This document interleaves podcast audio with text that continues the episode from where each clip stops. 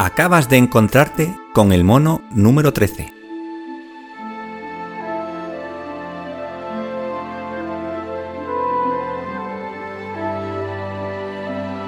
Un programa de cine, literatura, ciencia ficción, videojuegos y otros asuntos tan futiles como trascendentales.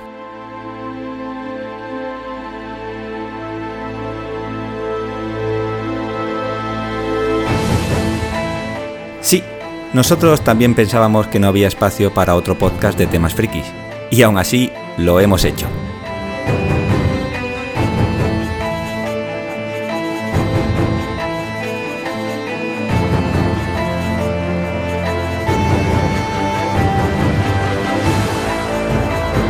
El mono te pone ojitos tristes y te pide que lo escuches.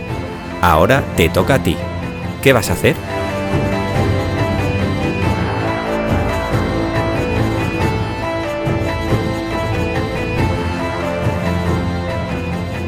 Buenas majetones, majetonas, bienvenidos a nuestro 2x08. Eh, creo recordar que hicimos 7 episodios de la primera temporada del mono número 13, así que este sería nuestro programa número 16, el décimo sexto. ¿eh? ¿Quién le iba a decir, eh? Un momento, un momento. 7 Serán 15, ¿no? más, más 8 son 15, ¿no? No, no, no, no, no, son 16. Ah, vale. Pues, son 16. Es que puede parecer que aquí las matemáticas, pero si miras en Evox tenemos subidos ya eh, 15. 15. episodios. Ostras. Ah, bueno, bueno. Vale, vale. No, es que has dicho 7 y este era el, el 2 por 8, pues claro, 7 más 8. Pero bueno, No para adelante. Menuda discusión de dos ingenieros. Bueno, Ya te eh, Eh, Es cuestión de, bueno, después hacemos las cuentas bien con un papel y boli. muy bien. Perfecto. Eh, bueno, ya lo habéis escuchado. Vamos, antes de presentaros, voy a decir que vamos a hablar de eh, Legend of Vox Máquina o Machina, como decís vosotros. Pues, Máquina. máquina, digo Máquina. yo, sí. Perfecto. Pero en español sería machina, ¿no? Realmente, ¿no? Eh, sí, eh, sí, sí, efectivamente. Pero claro, si dices Legend, Claro, no, no es. ya, no, ya no puedes decir machina, ¿no? Entiendo yo, porque si no estás mezclando. Y, y, y sí máquina, ¿no? Bueno, da igual. Bueno, máquinas. La cosa es que la idea es hablar un poco del producto de Amazon. ¿Vale? Para que la gente, si no lo ha visto, se anime y si lo ha visto, pues recuerde un poco en qué consiste anime una temporada con 12 episodios. Y para hablar de esto, tengo conmigo a el escurridizo Bin. ¿Qué tal? ¿Qué pasa, Bin? ¿Qué tal? Muy bien, aquí estamos. Echaremos de menos ya a nuestro queridísimo Juan. Sí, una pena, una pena. Después tengo una referencia a Juan, por cierto, un poco más adelante. Hombre, todos las tenemos. Todos tenemos referencia Sí. a Juan, ¿sabes? Y no son buenas, y no son buenas. Y nos ahí, efectivamente. Eh, Ernesto, ¿qué tal desde las Islas Británicas? ¿Qué pasa, chavales? Pues nada, yo bien, tío. Hoy lloviendo, ayer hizo un pedazo de día que no vea, me creo que me quemé. La primera vez que creo que me he quemado en Inglaterra, después de nueve años que haré en junio, julio. Nueve añazos, nene. O sea, Pero bueno, Bueno. sarna con gusto no pica. Así que, bueno, hoy lloviendo, pero eh, ¿qué le vamos a hacer? nada, nada. Lo bueno es que ahora, como ahora no bebes, si te quemas, pues no ardes tanto como antes. Te habría ardido durante tres días. Pues seguramente sí. Sí, échate crema, en hombre. fin.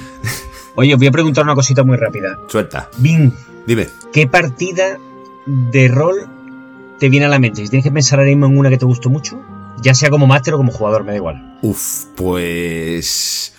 Ostras, eh, es que ¿sabes qué pasa? Que esto hay que aclararlo, ¿no? Porque nosotros eh, jugábamos al rol los domingos habitualmente a las 4 de la tarde, y, pero es que habíamos salido jueves, viernes y sábado, entonces yo estaba absolutamente destruido, tenía el cerebro frito. No como ahora. No, no, ahora lo tengo espectacular.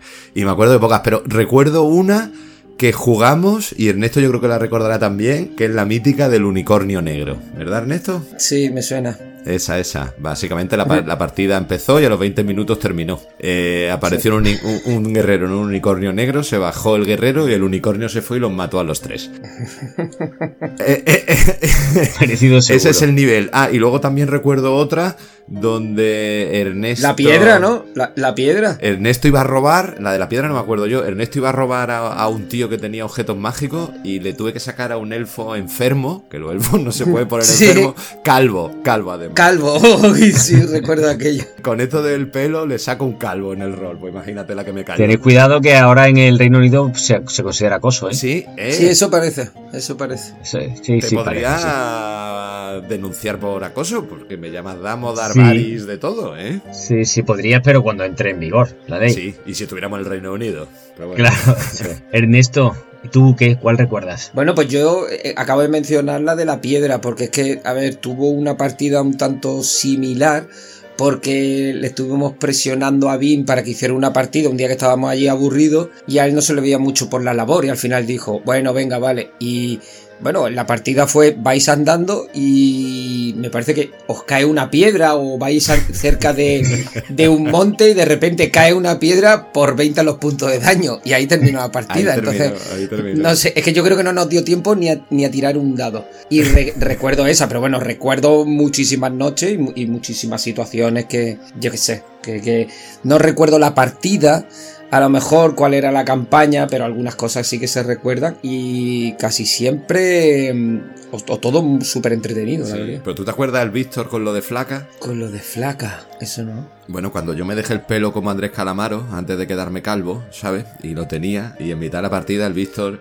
empezaba a cantarme flaca, no me clave. Y así se tiraba toda la partida el hijo de perra, que estábamos de, resaca, tío. A Cansino no le ganaba a nadie. Brutal, pero bueno. Sí, es que se repetía como un yogur de salmorejo el tío, Esa fue una época oscura. Pues sí, sí, gratos tiempos aquello. Bueno, hay que decir que nosotros jugamos un poquito a todos, porque tuvimos etapas de Star Wars, de Rolemaster del Señor de los Anillos, por supuesto, lo que más, Dungeons. Sí, pero Dungeons, a ver, yo no he jugado mucho a Dungeons and Dragons, la verdad, habré jugado como cuatro o cinco partidas, luego también recuerdo haber jugado una o dos a la Guerra Galaxia y luego al Cyberpunk también, que nos dio una temporada, pero lo que más el Señor de los Anillos, pero con una diferencia abismal con el resto. yo diría que de mi experiencia con, con los juegos de rol, a ver, que hay que que clarificar un poco que nosotros jugábamos todo cerveza en mano alrededor de una mesa, porque hay otra modalidad que es vestirte y salir a la calle o no sé qué, que no sé muy bien cómo funciona, pero bueno. eso es para gente con espíritu y con ganas de hacer cosas de la vida. Sí, y, con energía para hacerlo. Eh, nosotros era, ya digo, cerveza en mano alrededor de una mesa y poco más, pero yo diría que el 99% de mi experiencia con el rol ha sido con el Señor de los Anillos y un 1% ya todos los demás. Mm. Pues probablemente, sí, me podría sumar ahí. Aunque yo tuve durante un tiempo con Juan una campaña de Dungeons, que jugábamos en casa de Gaby y demás, que eso era eh, digno de, mención. En fin, bueno, pues lo que hemos dicho, ¿no? Eh, Legend of Box eh, Máquina, temporada 1. Vin, ¿tú nos quieres contar algo de cómo empieza esto? Sí, vamos a ver. Entiendo que hemos empezado a hablar de temas de rol porque es que es inevitable para este programa, pues, pues comentarlo. Vamos a ver, ¿qué cojones es Legend of Bomb Machina? Aparte de ser, o máquina, eh, aparte de ser una, una serie. Eh, es que no sé cómo enfocarlo, ¿eh? Vosotros me vais diciendo, me vais cortando, me vais explicando, porque todo esto sale de un grupo de personas, no iba a decir como nosotros, pero bueno, de un grupo de jugadores de rol de Dungeons and Dragons. ¿Qué es lo que pasa? Este grupo de jugadores de rol americanos de Dungeons and Dragons eran todos actores de doblaje profesionales. Ellos jugaban al rol entre ellos y comenzaron a hacer una campaña en el año 2012. ¿Vale? Entre ellos había un máster y ocho jugadores, o sea, imaginaros. Ninguno sería como Víctor ni como Ernesto, o sea, serían jugadores de verdad, eh, no dando por bueno, Bueno, bueno, si no empezamos, claro, empezamos a atacar. Si no, por supuesto, por supuesto. Entonces, ¿qué es lo que sucede? En el año 2015 se le ocurre a, a ellos la idea de empezar a emitir las partidas de rol que hacían en streaming a, través de, la, de, Twitch y de, y de YouTube, ¿no?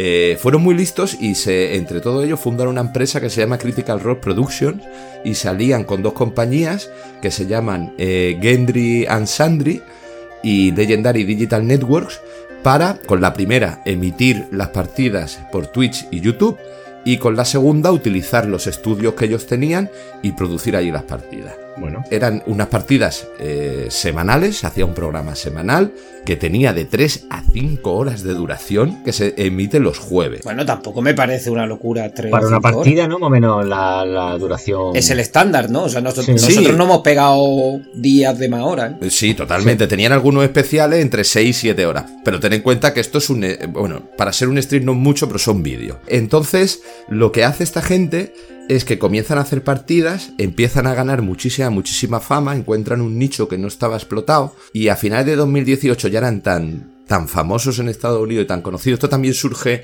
con un nuevo boom del rol que sale con, con Dungeons and Dragons, donde mucha gente a través de redes sociales, de YouTube y tal, pues parece que el rol pasa de ser un poco friki, como comentamos en nuestro primer programa, a hacerse un poco más mainstream, ¿no? Bueno, nosotros llegamos incluso a probar cuál era, ¿Roll 20 era la página? Sí, correcto, en la pandemia lo hicimos. Eh, lo llegamos a probar porque no podíamos juntarnos, buena cosa. Pero vaya, totalmente. Entonces, a finales de 2018 eran tan conocidos que Critical Role la, empresa, oye, pues corta su alianza con estas, con las dos empresas con las que estaba emitiendo y tal, se fundan ellos sus propios estudios y comienzan a desarrollar la producción ellos mismos y su emisión en sus canales de Twitch y de, y de YouTube. Lo curioso de todo esto es que ellos han enfocado estos streaming como si fueran un programa de televisión.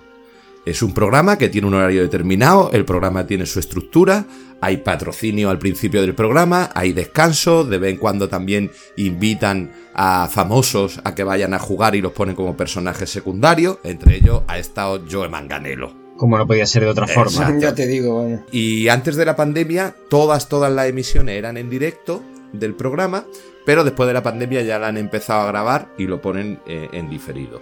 Entonces, la campaña, o digamos el programa, porque esto es un programa, como si fuera un programa de, televisión, se centra en partidas de rol de Dungeons and Dragons en un continente que se inventó el Dungeon Master, el director de juego, eh, que se llama Exandria y el contenido de cada programa. ¿Que se llama qué? ¿Qué? ¿Qué? ¿Qué? Exandria. Exandria. Exandria se llama el mundo en el que se desarrollan las campañas. Ah, vale, vale, vale, Me he liado. Yo pensaba que era el nombre del, director de juego. No, el director de juego, que, luego hablaremos de él, es Matthew Mercer.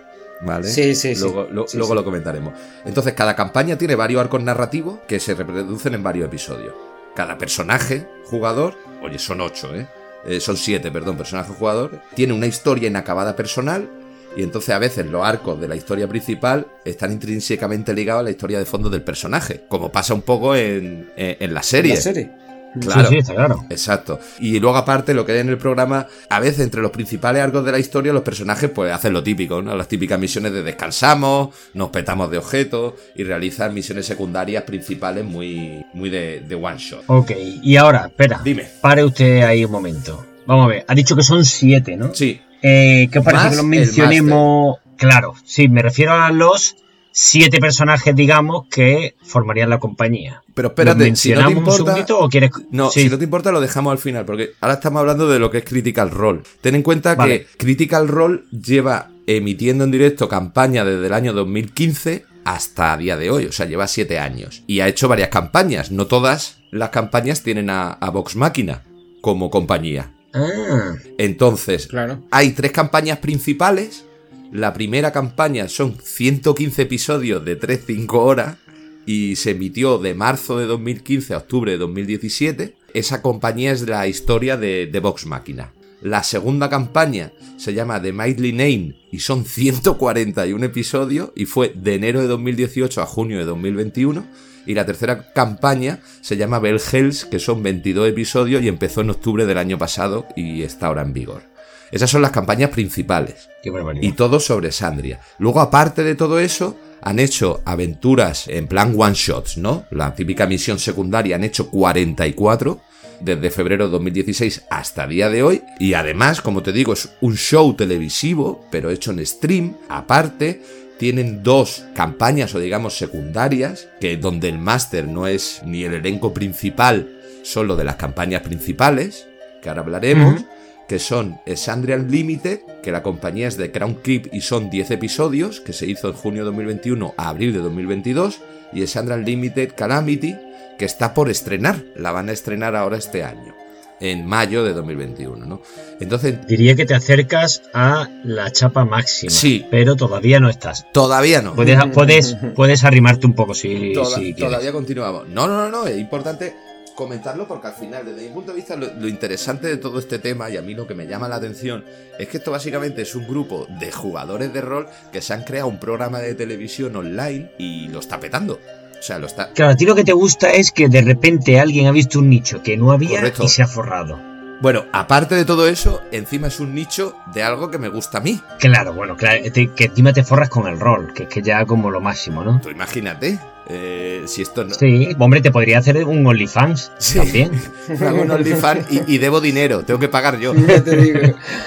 Ya te digo. ¿eh?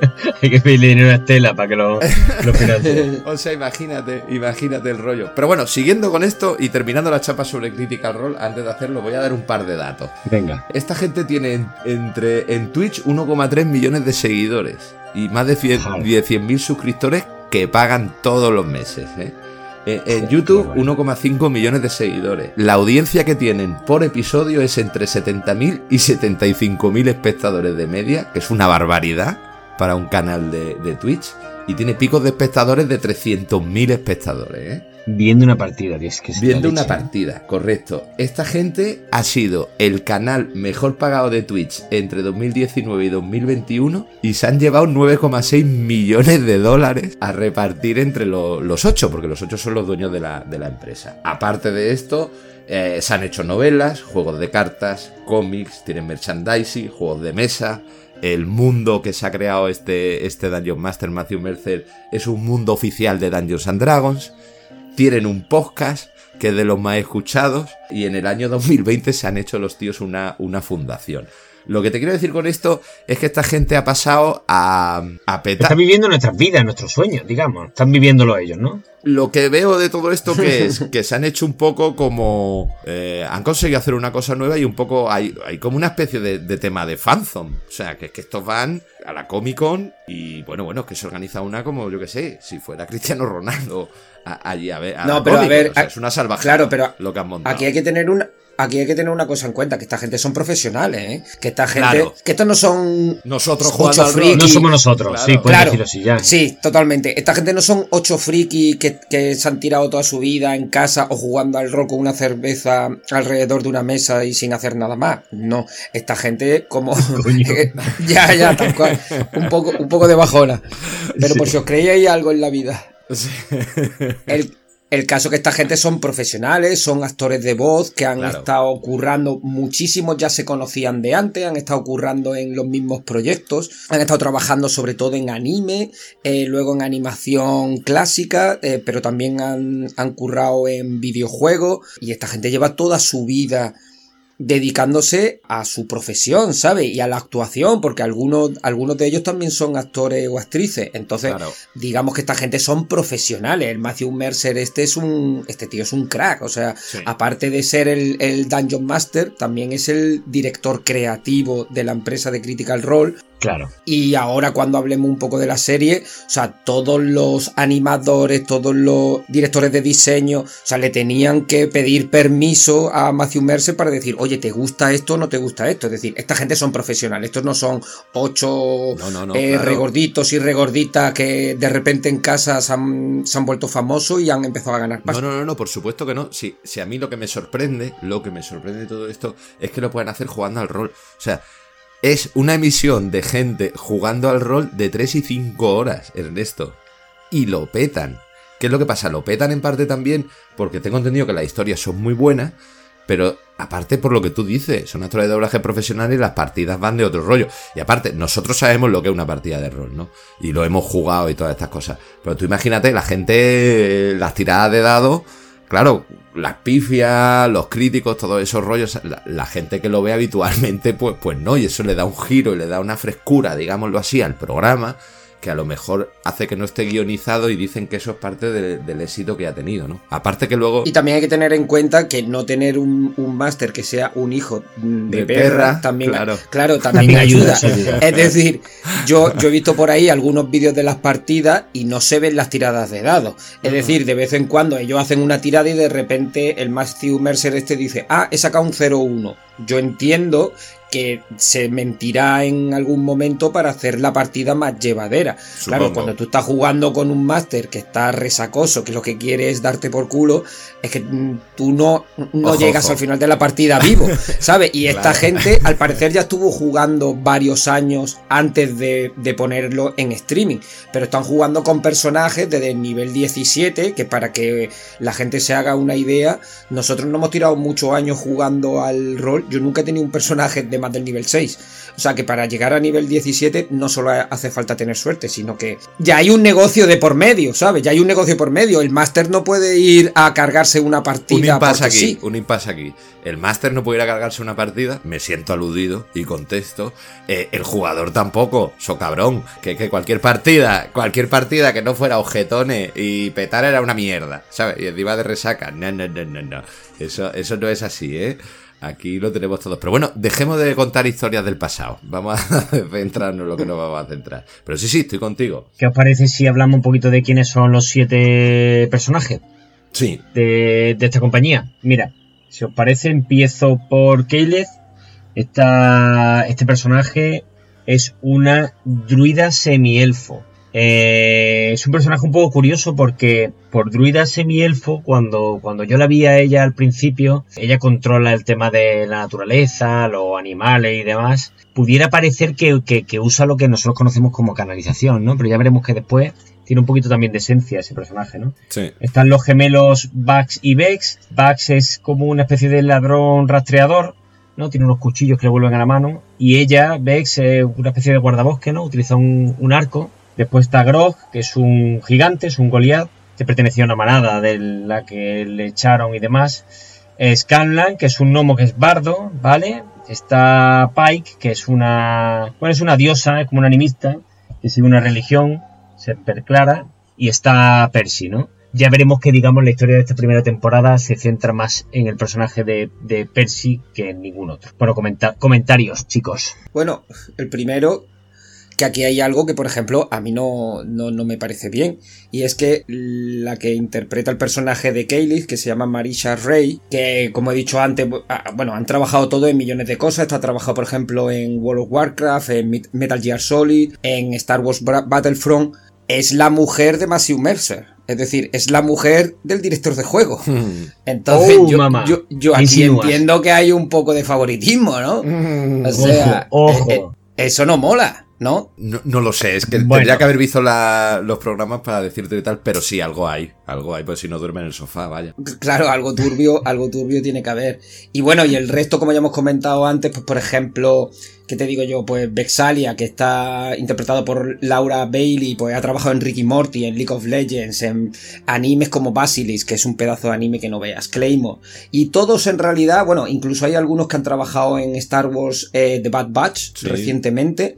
Y todos muy relacionados con con eso, con la actuación de voz de, sobre todo de anime y, de videojuegos. Mm. Lo que pasa que son todos unos frikis, al igual que son unos frikis porque esta gente cuando vieron, como bien ha dicho Bin, que tenían mucha fama, empezaban a coger mucha fama, empezaban a recolectar más dinerillo del que ellos pensaban, dijeron, oye, pues ¿por qué no creamos un episodio piloto de las aventuras de, eh, de estas cuadras que se llama The Legends of Box Máquina. Al principio se llamaban Super, Super, exactamente. Se llamaban Shit, que era Super Intensity. Eh, ¿Cómo es? me, lo sabía, ayer me lo sabía. Super Intensity, ¿no? Sí, bueno, el acrónimo de, de, una serie de palabras que se llamaban SHIT, lo que pasa que cuando... Super High Intensity Team. Exactamente. Eh, bueno, pues cuando vieron esta gente que empezaban a ganar más dinero del, del, que pensaban, pues eso, dijeron, bueno, pues vamos a hacer un episodio piloto, vamos a recolectar pasta a través de un crowdfunding, a través de Kickstarter, y en 45 minutos recaudaron 750.000 pavos, que eran lo que ellos pensaban que necesitaban para hacer ese episodio piloto. Ya ves. Dejaron, dejaron abierto el crowdfunding, el tiempo en el que se podía donar dinero, y llegaron a recolectar en 45 días más de 11 millones de dólares. Entonces dijeron, bueno, pues en vez de hacer un episodio, vamos a intentar hacer una primera temporada sobre The Legend of Box Machina se pusieron en contacto con Amazon que digamos fue la que le dio más libertad creativa y sobre todo los que le prometieron que no iban a hacer algo muy infantil, porque ellos querían, digamos, respetar el lenguaje agresivo que aparecía en las partidas, también en la serie pues se ve muchísima sangre, o sea que no es para niños chicos, si os habéis dado no, no, y se ve sexo y, y, se hacen referencia a los genitales y hay, vamos, hay incluso alguna escena de, sexo. Sí, sí. O sea que... Sí, sí, sí. Y, y, era, era algo que ellos tenían en mente desde el principio. Amazon le respetó eso y dijeron, bueno, pues vamos con Amazon y luego, pues bueno, pues se pusieron en contacto con el director de, de diseño que se llama Phil Bourassa, que ha trabajado en el, en el universo DC, con Justice League, con Batman Bad Blood y son todos unos friki. También se pusieron en contacto con la empresa Titmouse, que se dedica a la animación, que ha trabajado con Netflix, por ejemplo, y ha trabajado en los dibujos estos de The Boys, que salieron hace poco, en Star Trek Lower Decks, y muchos de los que trabajan en la animación en esa compañía fueron los que donaron dinero para hacer este proyecto posible. Es decir, que digamos que todo el grupo, no solo ellos ocho, sino todo el grupo que trabaja para dar vida a la serie, son todos unos pedazos de frikis que no veas. Totalmente. Además es que es sorprendente, es lo que te digo, ¿no? De la popularidad que tenía. La campaña de Kickstarter fue la que en la historia más rápido a dinero ha recaudado y más dinero ha recaudado para una, eh, una producción de una serie. ¿Vale? O sea que ya rompiendo. rompiendo récord, ¿no? A ver, es lógico lo que dices tú que Amazon le diera más libertad creativa. Amazon es propiedad de Twitch, donde ellos emiten. Entonces Amazon sabe las estadísticas y le dice, mira, mira, tú haz lo que te dé la gana, ¿no? Yo sí que había leído también que eso, que Netflix y Apple pues lo quería hacer en plan para niños o en plan tipo Juego de Tronos, no más épico. Y que ellos dijeron que nanay, ¿no? Es que tú, si no conoces la historia, la animación puede llevar tus pocos engaños, ¿eh? A mí me hubiera pasado. Yo, esto, si no lo propones, puede ser uno de esos productos que al final no veo. Ya. Y una vez que lo ves, es que está guapo, si ¿eh? rolero. Eh, joder, es que se deja ver muy bien. Y además te recuerda mucho y eres capaz de identificar en cierto momento una pifia, un crítico, un, bueno, y muchísimas cosas, ¿no? Que hemos vivido nosotros durante, durante nuestra época de jugador y, demás, ¿no?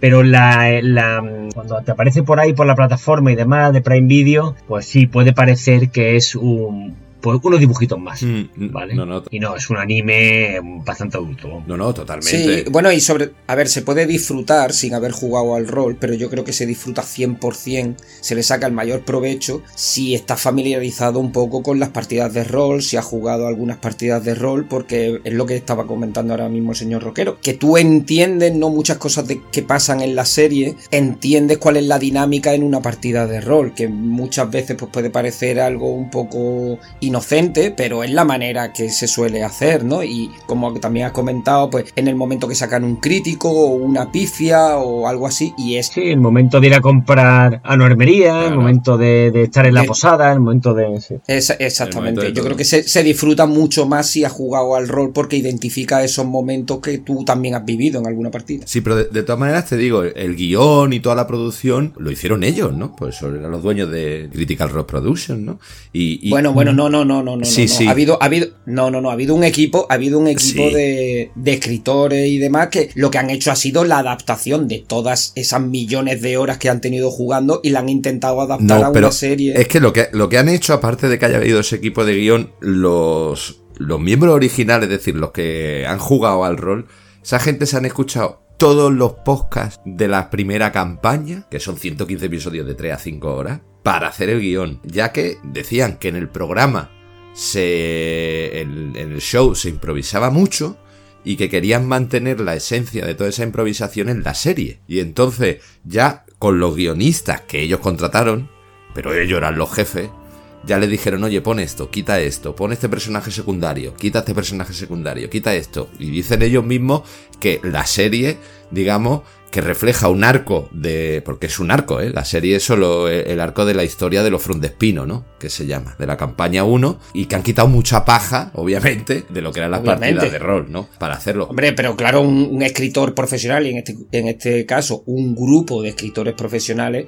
ellos saben lo que tienen que hacer, ¿no? Y, y habrán hablado con Matthew Mercer y en una entrevista decían algunos que tenían miedo incluso de hablar con él a la hora Claro. de comunicarle que habían quitado una cosa que que como que a ellos le había gustado mucho durante la partida, y como tú dices, pues que... Mm, es otra cosa porque es tu jefe también, ¿eh? Me refiero. Claro, y, bueno, y sobre todo porque también es el director de juego, entonces ellos viven la partida de forma diferente. En el momento de que tú tienes que trasladar eso a una serie, tienes que hacer esa traducción, claro, hay muchas cosas que tienes que quitar y cuando tú ves que tú a tu jefe, que encima es el director de juego, le encanta una parte de la partida, pero que no queda muy bien en la serie, pues se ve que los escritores, eh, los guionistas tenían a veces miedo de decirle, oye, esto lo tenemos que quitar porque es que desde el punto de vista del guion no queda bien, o, tendríamos que dar explicaciones de dónde sale esto o lo otro, vamos a intentar hacerlo lo más básico posible. Y se ve que Matthew Mercer ha estado eh, remando a favor, vamos, que no es un, tipo que dice, no, esto se tiene que hacer de esta manera y, si no, pues te despido, ni muchísimo menos, que, al parecer, pues que ha estado abierto a escuchar proposiciones y, demás, y lo que tú dices también, que hay que quitar mucha paja de en medio, muchas situaciones en las que a los personajes se le iba a la olla, o que Scanlan pues la liaba parda y decían, bueno, es que no puedo, no podemos estar metiendo en la serie en cada capítulo como la lía parda este, este hombre. Sí, y aún así se ve en la serie que, la lía parda. Sí, sí, es un gamberrete. No, no, de todas maneras ya te digo. Y Amazon nada, Amazon dijo, yo no quiero 10 episodios, yo quiero 24, así que tenemos segunda temporada. Sí, está anunciada, yo precisamente he ido a, a mirar si había una segunda temporada ya confirmada y me he topado con la página de la casa de él, que sabéis que tiene un podcast, mm. que es bastante mejor que el nuestro, pero... no es difícil. Y donde, por cierto, participa nuestro Juan. Sí. Y, y, efectivamente se confirma que hay una segunda temporada y demás y además se intuye de qué va a ir, puesto que en el último capítulo pues se ven unos dragones, ¿no? Volando hacia... Mm. Es que al final, es lo que te digo, si todo esto está basado en la campaña 1 del show, que tiene seis arcos narrativos, y estos son la primera campaña en la historia Front de Espino, que son del episodio 24 al 38, y la segunda dicen que va a ser del arco de la historia con clave de croma, 39, episodio 39, episodio 84. O sea que veremos a ver cómo, cómo van. Pero bueno, dicen que los Front de Espino, que los malos de la campaña campaña 1 eran de los más queridos del show, de, de Critical Role. Bueno, yo tengo, yo tengo curiosidad de ver qué es lo que van a hacer en la segunda temporada, porque yo entiendo que va a ser más o menos igual que la primera temporada, porque en la primera lo que han hecho ha sido desarrollar. En la primera temporada lo que se ha hecho ha sido desarrollar un poco el arco de uno de los personajes, de Percy, mm. hablar de su pasado, de que, bueno, porque su familia fue asesinada, que él busca venganza. En la segunda temporada yo entiendo que van a hacer algo parecido con algunos de los otros personajes. Nos tienen que, nos tienen que explicar cómo se conocieron Grog y Pike, eh, qué pasó con los padres de Vex y Vax, de, de dónde sale Scanlan. Entonces yo entiendo que cada temporada, en cada temporada se centrarán en uno o dos personaje, pero luego lo que es el resto del guion, el resto de la historia, va a ser algo parecido a lo que ya hemos visto, que yo estoy, yo estoy contento con eso, ¿eh? porque a mí me parece que la serie no tiene ningún momento de relleno, es todo batallas o cosas cómicas. Sí. Hombre, los, los fans de Critical Role eh, probablemente reconocerán el encuentro este último que, vemos, ¿no? Como una preparación para el conclave cromático que decía... Bing, ¿no? que es este grupo de cinco dragones que intentan apoderarse de, todo Taldorei. Y efectivamente, yo estoy con, con, Ernesto aquí. Sería interesante saber por qué mm, banean a, a Grog de su, de su tribu, aunque, bueno, los que hemos leído alguna cosilla por ahí suelta sabemos un poco en qué consiste la cosa, cómo un dragón mata a los padres de, de Bax y de, y de Vex, cómo muere el padre de Scandal, ¿no? A mano de otros gnomos. Todo ese tipo de cosillas yo entiendo que nos lo irán contando poco a poco y efectivamente esta primera temporada se centra en Percy. Y dicho esto, yo creo que la, chapa es suficiente para sí. los capítulos algún día. Claro, aquí terminamos la chapa y ahora vamos a reírnos. ¿Querías hacer un descansito y nos metemos después del descanso con los episodios? Sí, sí, sí. Venga, sin alcohol. Sin sí, cerveza cero. Pues venga. Venga. Cero, cero. Chao, chao. Ahora,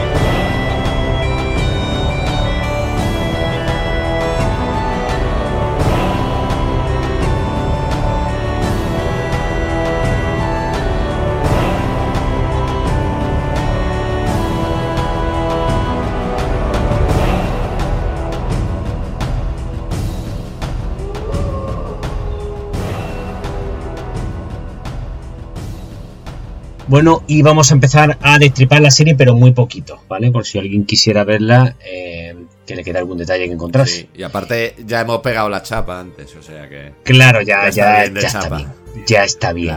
¿Vale? Bueno, el primer episodio, que es eh, uno de dos, se llama El terror de Taldorei, primera parte. Hay un El terror de Taldorei, segunda parte, bueno, que es de otra forma, ¿vale? Y podríamos decir así, muy a buena pluma, que es un grupo de aventureros conocido como Vox eh, Máquina que eh, recibe del soberano Uriel el encargo de averiguar quién o qué está diezmando las aldeas de los alrededores de Mon, ¿vale? Es decir, el primero. Y en el segundo podríamos decir que Vox Máquina informa al soberano Uriel del monstruoso grupo de los devastadores ataques a las aldeas, que nosotros sabemos quién es, ¿vale? O qué es, y consiguen localizar la guarida oculta de esta criatura por la seguridad de Mon, eh, pues Bon Máquina pues va a hacer frente ¿no? a este a esta criatura. Sabemos que es un pedazo de dragón azul.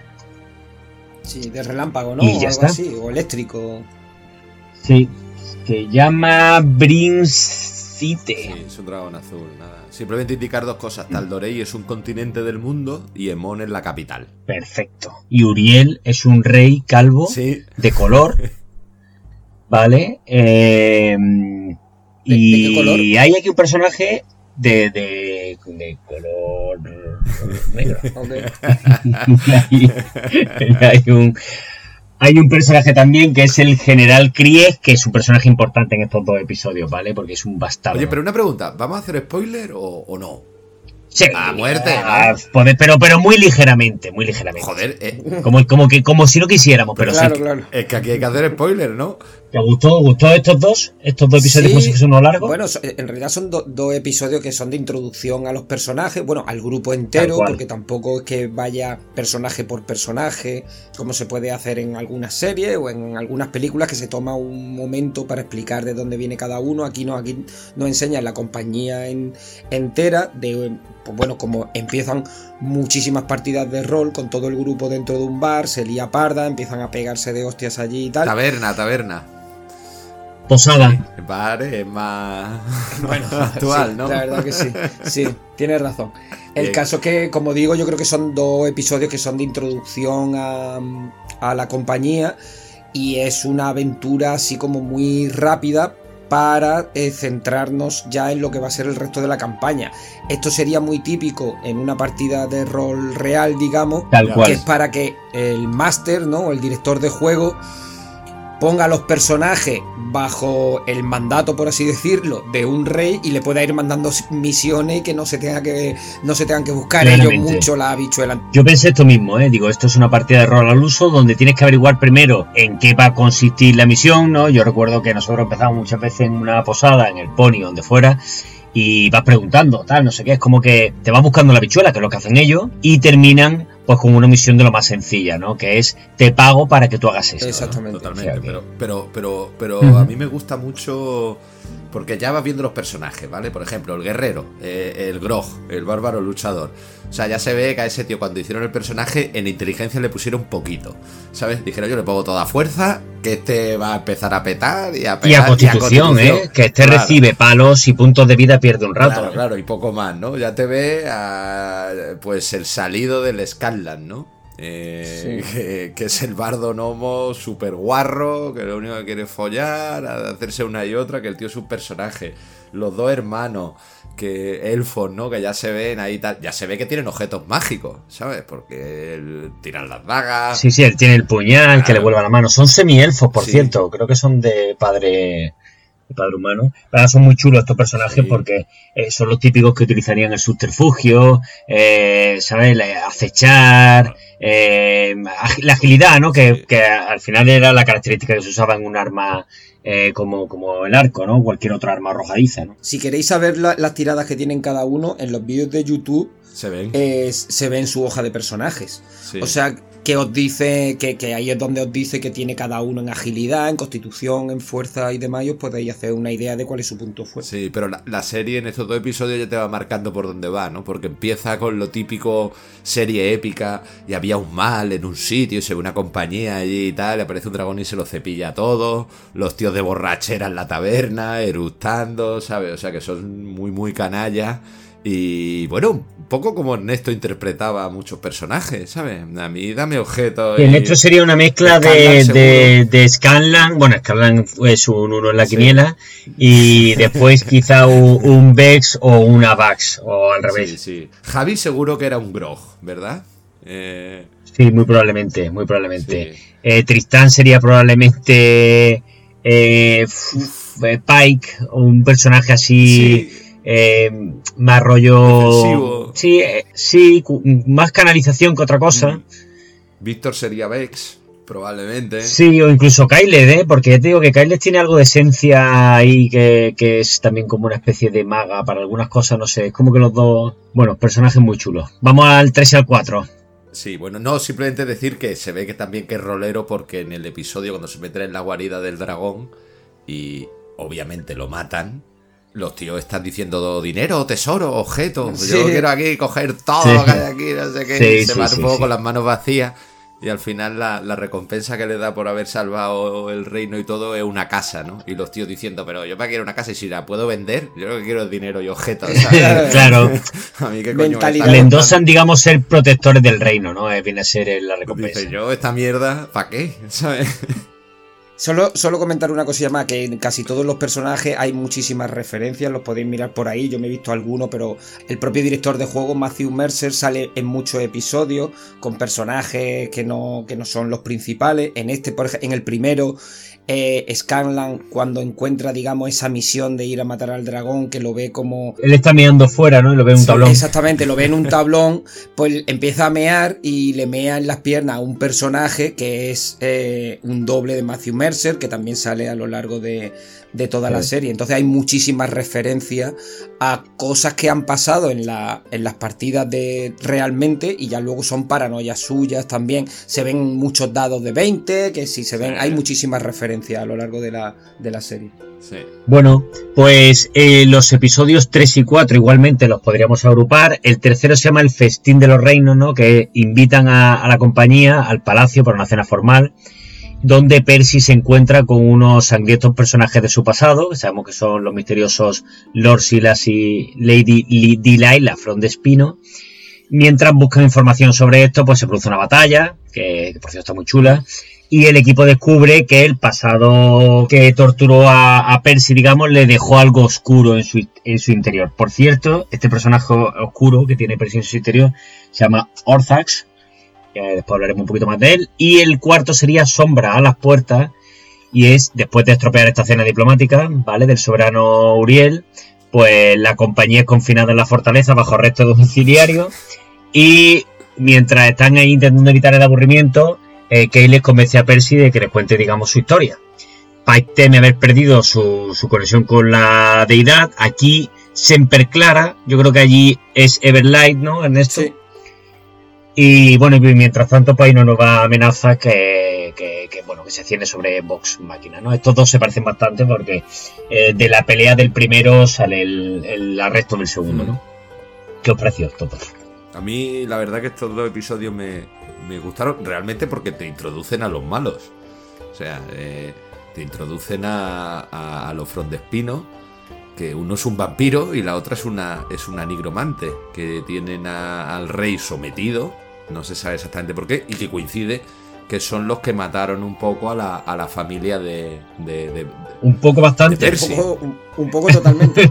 sí, sí, un poquito, los mataron un poquito. Los, mataron un poco y después, y después mucho más, la, verdad. La verdad que los arrasaron bien, ¿no? Entonces el Percy los ve en la cena y allí pues el tío se le va la olla y, y se empiezan a pegar y tal.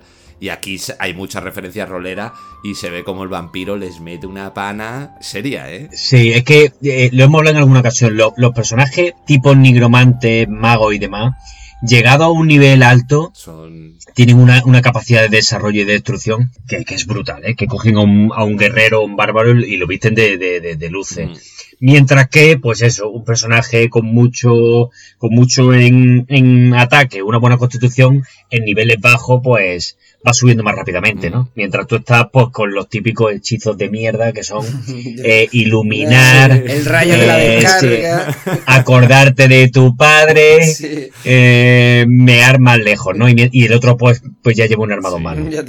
Eh, de, de esto me acordé yo porque, hombre, Grog le aguanta bien el tipo a, a Lord Silas, pero recibe puntos de vida por un tubo con esa espada que, que tiene Lord Silas que absorbe la sangre, ¿no? Muy guapa. Mm. Y me acordé mucho de nuestro amigo Gonzalo cuando eh, Kyleth eh, levanta el muro, este como de, de raíces, para proteger un poco a. Pues creo que es a Grog precisamente, Sí. pero vamos, eh, uno de los ataques, ¿no? Levanta un muro y me acordé del, de, de los dos, tres años que se pasó Gonzalo levantando muros de mierda, que es que era horroroso. Era un muro de agua, un muro de hielo, un muro de ladrillo de cara doble, ¿sabes? Ladrillo macizo, era un rollo que no veas, tiene un hacía nada que no fuera a levantar un muro y siempre estamos metiendo con Era él. un jefe de obra, ¿no? Sí. total, total. El tío tiene una compañía que tiraba metros. No, no, pero ojo, eh, que esta gente, los de Voz Máquina, vienen de cepillarse un dragón y, y no pueden con estos dos, eh. Sí, sí, Y- sí, pero sí. bueno, lo importante aquí también es que le roban un libro. Le roban un libro. Importantísimo, eso es básico, porque después el libro estará prácticamente ya en todos los Le episodios. roban un libro a los frontespinos, sí. Sí, sí, lo hace concretamente Bugs, que es el que hemos dicho que es el ladrón rastreador, digamos, ¿no? Y bueno, lo hace abriendo un- una especie de caja y demás, pues eso sería una tirada para abrir cerradura y bueno, en fin. Bueno, a lo largo de la serie se ven los problemas que tienen con las Con las puertas. sí, Sí, parecer, sí, sí, con la ganzúa y Empiezan a demás. sacar pifia a la hora de abrir puertas y una puerta que a lo mejor es súper fácil de abrir, pues bueno, pues están ahí Mm. una hora de reloj en tiempo real para intentar abrirla, ¿no? Y luego también comentar aquí, a ver, que no, no es una crítica, pero aquí es cuando te das cuenta un poco de lo difícil que es trasladar tantas horas de partida real de, de, de rol, ¿no? A una serie, porque empiezas a hacerte tú mismo, te empiezas a hacer preguntas, ¿no? Y es como, Percy nunca ha vuelto a su casa a ver qué es lo Claro. que pasaba, o el rey nunca se había enterado que después de tantos años había una nigromante y un vampiro dominando aquellas tierras, que luego ya comentaremos cuando lleguen allí, lo que hay es un gigante de 20 metros dando vueltas por, Sí, sí. por la ciudad, que, que eso no lo puedes esconder fácilmente. entonces- No, no, no, las noticias llegan al final, claramente. Claro, pero después de tanto tiempo es difícil. Que, que no es una crítica, ¿eh? Que yo entiendo la parte rolera de la historia Sí. y que obviamente tú no puedes dar un background de todo lo que pasa y que todo sea completamente coherente, ¿no? Que, que... Claro, dejaría de ser se- seguramente tan cinematográfico. ¿no? Exactamente. Yo, yo tengo una pregunta, ¿no? ¿No puede ser esto que dice ya que mm, los frontespinos tienen hechizado al rey? Porque eso aparece en la, en la cena, ¿no? Sí, pero lo hechizan en la cena, ¿no? Yo no sé si es más de continuo, es que sería la única explicación a, a lo que tú estás diciendo. Pregunto. El rey está calvo. Oye, no me acoses, ¿eh? Que te denuncio. aquí en los tribunales de aquí le va a tener Ya, complicado. en me los tribunales de aquí te pago yo a ti, ¿sabes? O sea que... No, pero que se, se ve que la, que la pareja esta nunca ha ido al, allí a, a la capital, ¿no? Porque le dice que llevaban no sé cuántos años sin aparecer por allí, que, o por lo menos eso fue lo que yo entendí, es decir, que si el, el rey está bajo el hechizo de ellos, pues lo habrán hecho remotamente. Yo No lo yo no sé. lo sé. A mí, eh, en este episodio ya digo que me genera una serie de dudas que no es por criticar porque me encanta la serie, pero bueno, que se nota la dificultad a la hora de trasladar eso, Mm. las partidas en tiempo real a un guion de una serie. Mm. Aquí a Pike, a la sanadora, en uno de los ataques, digamos, la hieren y le hacen, destrozan, digamos, parte del amuleto que lleva y ella es como que pierde la conexión con su deidad, ¿no?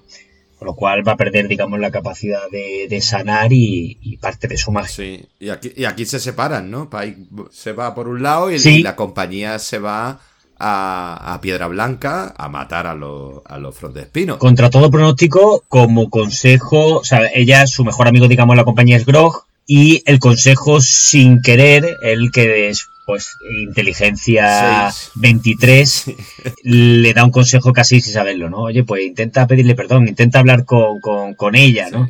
Y entonces ella se va, digamos, camino de, de- del templo. Sí. Pues sí, 5 y 6, el 5 es el viaje ominoso, se llama, Y aquí la compañía pues, va a viajar, como tú bien decías, bien a Piedra Blanca para enfrentarse a los Frontespinos, ayudar a Persia a recuperar lo que es su hogar. Y mientras viajan, pues Carlan estudia el misterioso libro este de hechizos de Delilah para buscar pistas. Eh, la primera salida, digamos, del equipo se ve interrumpido cuando los Frontespinos envían unos monstruos terroríficos a recuperar este libro. son esos especies de, de wargos, demonios que vemos en el, en el episodio, ¿no? Cuando ellos van en carreta. Y el sexto sería la chispa de la rebelión.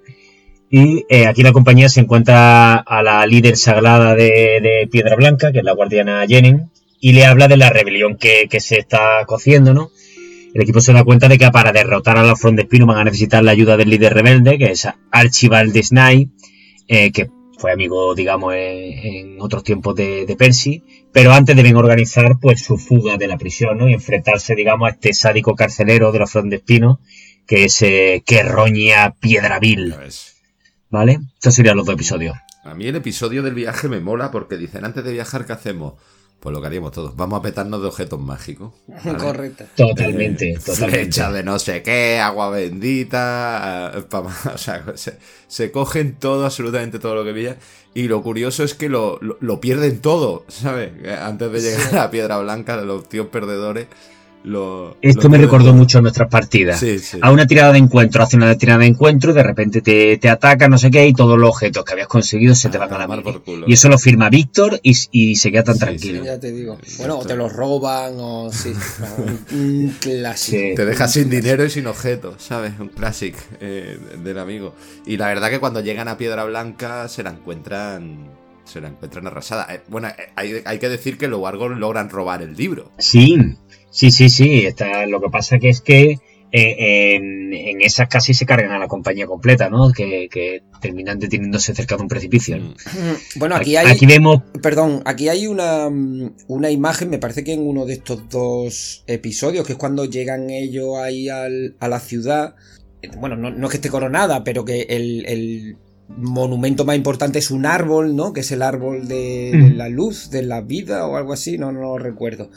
Que, está podrido cuando se supone que era un árbol espléndido y de repente llegan allí y hay una, una familia ahorcada con los niños y todo que están vestidos como eh, emulando, exactamente, emulando a cada uno de los personajes de, la compañía, que es bastante, bastante oscurete eso, ¿eh? Sí, sí, es muy oscuro porque además hay un momento en que la niña de la familia, que parece que es el personaje de Pike, eh, se despide de, de, del Lord y de, mm, o sea, de Lord Silas y de Laila se despide, digamos, como bueno, tal, y ellos saben que la van a ahorcar y son unos personajes súper tétricos y la idea es bastante oscurilla, Si le dice, oye, que lo invitan a comer al palacio, ¿y esto porque hemos ganado un premio? Le dice, sí, sí, habéis ganado un premio y luego se lo cepillan a todo y lo ahorcan, o sea, sin piedad. Por eso lo que decías tú, Ernesto, que la serie no es tiene esos momentos oscuros, el lenguaje, absolutamente todas las cosas, no es para, para niños ni mucho menos. ¿eh?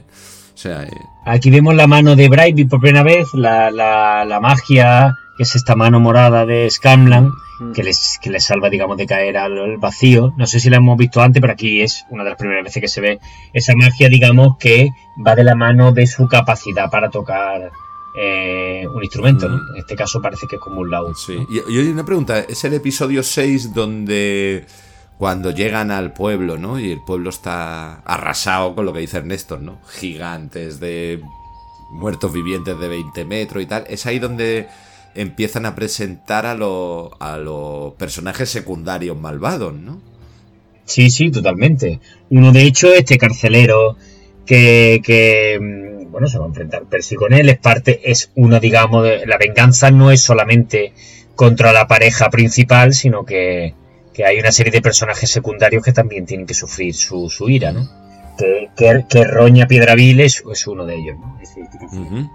Sí, como hemos hablado antes, me parece que también es en este episodio cuando intentan entrar en la cárcel para rescatar a ese antiguo amigo de, de Percy, que está interpretado por Dominic Monaghan, que es el Pippin, el Pippin o Merry del Señor de los Anillos, de las películas del, Señor de los Anillos, que ahí tienen, ahí se lía, se lía parda con una puerta, que están entre Scanlan y Vax intentando abrir la puerta, de repente aparece Percy y dice, bueno, yo voy a subir por la ventana, y de repente se, cae, Percy encima de ellos diciendo, me he caído de la ventana, como diciendo, he sacado una pifia, ¿no? Y se ve que los otros también están sacando pifia a la hora de, abrir la, la puerta, hasta que sale un guardia tirando un cubo lleno de... De orina, de mierda. De, orina encima de ellos y así es como consiguen entrar, pero que esos momentos que están salpicados durante toda la serie, la verdad que están muy chulos. Sí, habría que decir que una pifia, digamos, es una tirada fallida, ¿no? Muy baja. Eh, si estuviéramos hablando, por ejemplo, de, de dados de 100, eh, pues sería una tirada como de, del 1 al 5, del 0,1 al 0,5, ¿no? Depende de para qué, ¿no? Pero para que nos hagamos una idea, sería una tirada en un percentil bajísimo que supone que eh, es una, tirada fallida, digamos, y tú erras en el intento de hacer algo. Sí, lo fracasa. Que aquí es, entra también un aspecto muy muy importante en la serie, porque claro, cuando tú estás jugando una partida de, rol en, en, vivo, hay un componente de tensión a cada casi tirada que tú haces, ¿no? Porque si tú estás subiendo un muro y sacas lo que ya hemos comentado, que es una pifia, te, puedes caer y, partirte el cuello o te, puede te pueden pasar mil millones de cosas.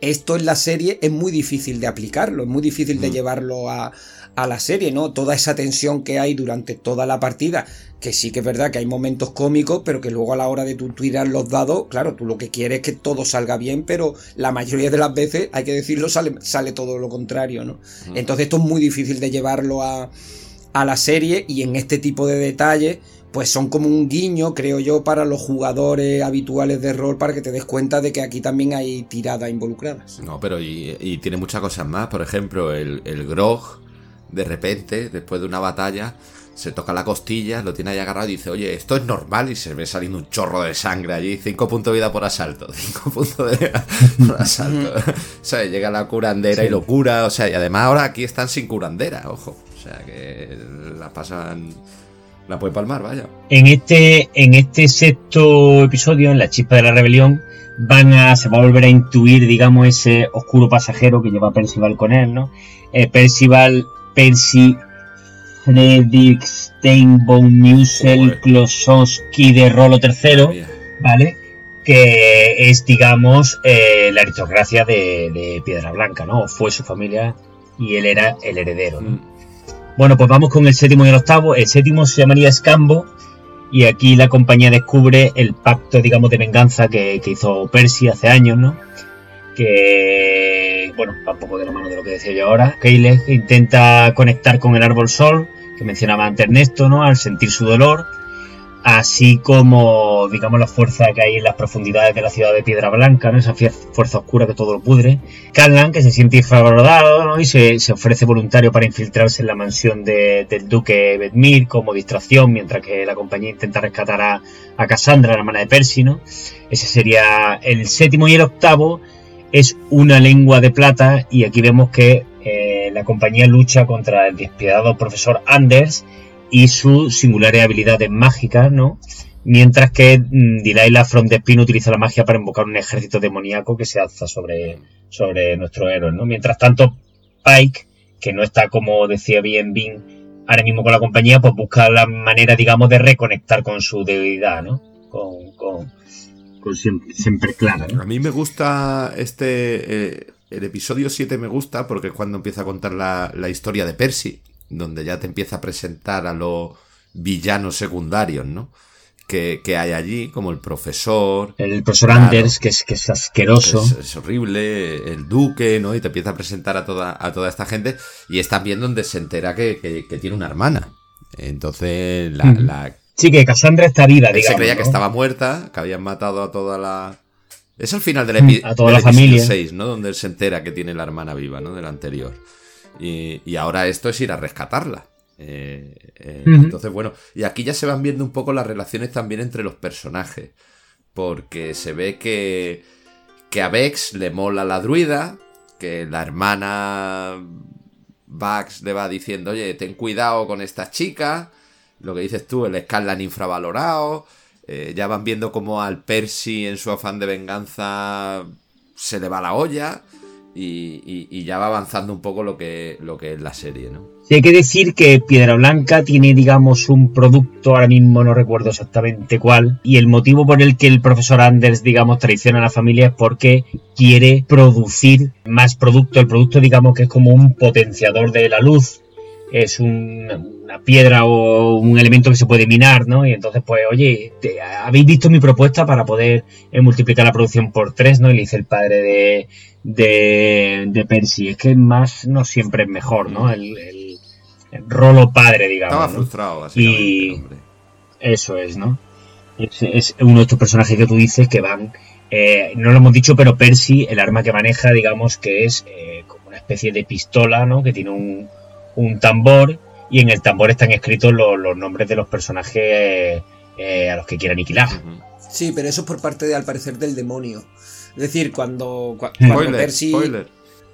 Eh, cuando, cuando Percy estaba construyendo el arma. Bueno, pero ya el, señor Roquero. Sí, Hortax. Sí, ya hemos dicho que. Ha dado ya el nombre. Está poseso, está poseso. como estabas callado, digo, vamos a meter spoiler para que se active. pues al parecer es por el demonio, que, es el que pone los nombres en, en, en el arma. En el pimentero, ¿no? De esta pistola. y se supone que el último en morir tenía que ser él. Ah, sí. El propio, el propio Percy. Ah, pues ni idea. Ah, pues es un buen dato, ¿eh? A mí se, me ha escapado, ¿eh? Sí, bueno. Pues bueno, pues bueno. Ni idea. Ni idea. Muy Aquí bien. lo que pasa es que, bueno, al, final el Scaldar la lía pardísima. A mí me gusta mucho ese episodio. El tío metido allí. Me cojo una poción, no sé qué es, pero bueno, yo me la sí, cojo. Sí, empieza a tomarse pociones. Bueno, llega a echar incluso un rayo por, el, por el, por el pene. ¿No? Para, para, en esta maniobra, digamos, de distracción, el tío aguanta carro y carreta, el tío lo hace genial. Mm. Pero recibe palos para aburrir y nada, sigue siendo un cochinote y consigue esta esta mano de, de Bright la consigue poner, digamos, en forma de peineta.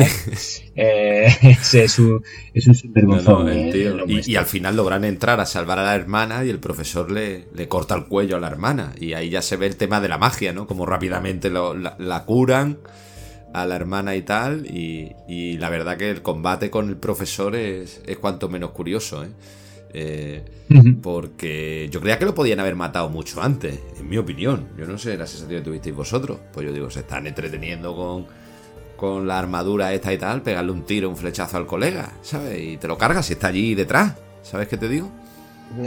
Al menos en la serie. Sí, bueno, en, es jodido llevar eso a, la serie. Hablando de, la misión que tiene Scanlan y tal, eso pasó en la partida de verdad, que él se iba tomando pociones, el personaje se iba tomando pociones y que en un momento dado coge el pergamino este que se convierte como una especie de triceratops y va arrasándolo todo y, y se supone que ese rayo que le sale a él de sus partes hace, eh, te estoy hablando de la partida real, hace mm. que el duque se caiga y ahí ya desaparece de lo que es la partida. Sin embargo, en la serie veremos que aparece. Aparece un poco después. O sea que se cambian algunas cosas, pero toda esa parte de Scanlan en realidad es bastante eh, fiel a lo que pasó durante, durante la partida real. Mm. Esto de tomarte una poción mágica que no sabes lo que es, eh, se debe a que cuando tú estás haciéndote tu hoja de personaje, nadie se pone a usar objetos. Después haces una tirada, te sale un 56 y eh, el, el, máster no te dice eh, qué mierda es la, efectivamente lo que es, ¿no? Y dices, pues bueno, mira, me la voy a tomar así total. ya, estoy jodido. ¿Qué más me da? ¿Sabes? ¿Qué más me da? Bueno, pues eh, vamos con el 9, la marea de huesos, el maléfico pasado, digamos, de los frontespinos, se une con el presente cuando Diraila revela su pacto con el susurrado. Aquí es de las primeras veces donde conocemos, digamos, la existencia del susurrado. ¿no? En las sangrientas calles de Piedra Blanca, eh, la compañía pues libra la batalla, digamos, de su vida contra la horda esta de no muertos, ¿no? Estos zombies. Pero cuando todo parece perdido, pues aparece una ayuda inesperada. ¿Vale? Ese sería el 9 y el 10, las profundidades del engaño, eh, después de que Percy se enfrente a su antigua Nemesis, ¿no? que es la doctora Anna Ripley, se cierra en un frágil em, acuerdo, pese a que Percy protesta, ¿no? que no se puede confiar en ella, pues la compañía pues lleva consigo a Ripley, que lo guía, digamos, para sortear las trampas, ¿no? Bajo el castillo y demás. Y el equipo pues no tardará en ser traicionado, ¿no? Por uno de los suyos. Este sería el décimo, las profundidades del engaño. ¿Qué os parece?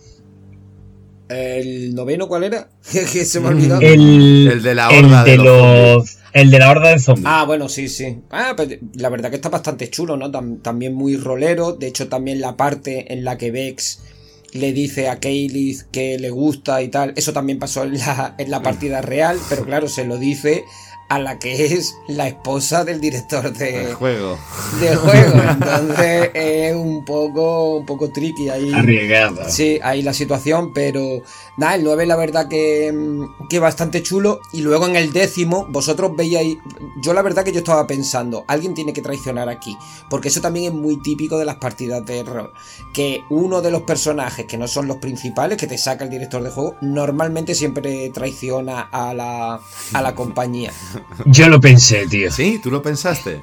Yo lo pensé. Sí, sí, sí. a ver, yo no pensé en Cassandra, pero pensé que alguien iba a traicionarlo. Mm, lo, no sabía quién, pero vamos, tampoco, yo, yo, no soy muy listo, porque la única que iba con ellos era la mala esa que acaba de comentar el señor Roquero y luego Cassandra. Hmm. Pero. Sí, es que Ripley era demasiado obvio, ¿no? Sí. Y Cassandra estaba teniendo una actitud un poco rara. Hmm. Pero yo lo que, lo que decía que que me trajo a la mente, digamos, es esa sensación de haber estado nosotros en cualquier sitio, ya digamos con un personaje no jugador, eh, que se supone, que se supone que nos está ayudando, y, en ese momento pues pierdes todo lo que tienes, pierdes hasta los calzoncillos. Y dices, tú qué hijo de su puñetera madre, otra vez me ha vuelto a hacer. Ya no te fiaba al final ni de tu sombra. Evidentemente, ya alguien que no fuese de la compañía, ya estaba todo el mundo, lo mato, o lo ataco, o... claro, es que al final es lo que yo digo. No, no quería extraño ya. Son los directores de juego los que son un hijo de perro. No, claro, claro. Eh, está claro. Bueno, eh, el episodio de la horda, a mí hay varios detalles que me gustan. El primero es que empieza con. Eh, empieza a terminar anterior. Bueno, no sé, le escalan después de haber arrasado todo. Ve a un tío, a un zombie comiéndose a uno, pero el tío no lo ve bien y se cree que se están liando. Y el tío. oye, yo me apunto. ¿no? Tenéis hueco para uno más, que tal, que no sé qué el tío puerco, ¿sabes? Eh, y al final. Es que además le da igual 8,80. Sí, ¿eh? O sea, que no, que no es que sea un cerdo con las mujeres, que es un cerdo con, lo que sea. Eh, sí, con lo que sea, no, no, está claro. Va con referencia así, ¿sabes? La va liando en, todos los lados. Y bueno, y ahí cuando aparece, cuando están ya todos a punto de morir, todos rodeados al lado del árbol, es cuando vuelve la Pike la, la clérigo, que ya va devuelto su conexión con su diosa y vuelve. Y que parece uno de los personajes más poderosos, ¿eh? Superwoman, tío. La tía llega allí y, arrasa, ¿sabe? Una proyección astral de, no sé dónde. Y dice, pero bueno, esto, esto que han montado. Totalmente. por la cara. Porque hasta ahora habíamos visto el tema de, de la parte, digamos, más de animista, ¿no? De sanación. Y bueno, hace en varios momentos hace escudos protectores y demás. Pero no, no, pero vemos que hay algo de, no solo de canalización, sino también de esencia. Hace como rayos de luz, tal, cosas muy interesantes y, se, saca las castañas de fuego a gente. Dice la arma de todo el pueblo y por eso se pueden enfrentar. Aquí aparece el duque, matan al duque que había sobrevivido del episodio anterior. Y el episodio siguiente, que es lo que dices tú, ¿no? Ya se meten a, en el castillo a buscar a, a los Espino y se encuentran con la Ripley esta. El momento trampa es un clásico. Sí. Sí, sí, totalmente. totalmente, vaya. Momento trampa. No, pero aquí, pero aquí, por ejemplo, se ve, bueno, con lo que estabas comentando tú, bien, lo que antes ha dicho el señor Roquero, que cualquier personaje relacionado con la magia, mm. a medida que va subiendo niveles, se va diferenciando de un personaje como puede ser Grog, como pueden ser Vex y Vax, que tampoco dependen de la magia.